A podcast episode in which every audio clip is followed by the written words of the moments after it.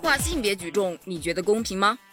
这个话题啊，来源于新西兰一名变性的运动员，他二十一号呢入选了新西兰东京奥运代表队，他将参加的项目是女子八十七公斤级的比赛，成为全球首位参加奥运会的变性人。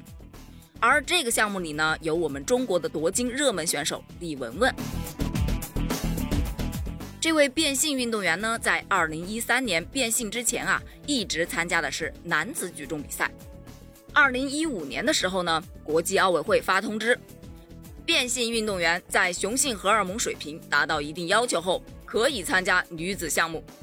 从那以后啊，这位变性运动员哈伯德便用女性的身份参加各种比赛呀，并且轻松摘得六金一银。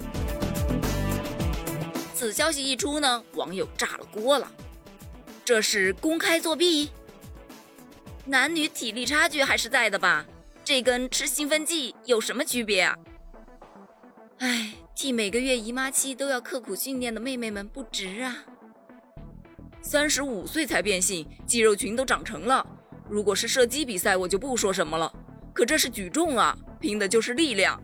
建议专门开个跨性别专场。感觉呀，这次网友们说的贼有道理。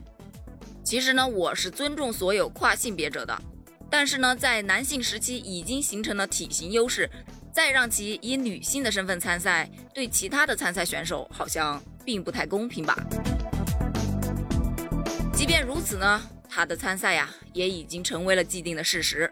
嗯，怎么办呢？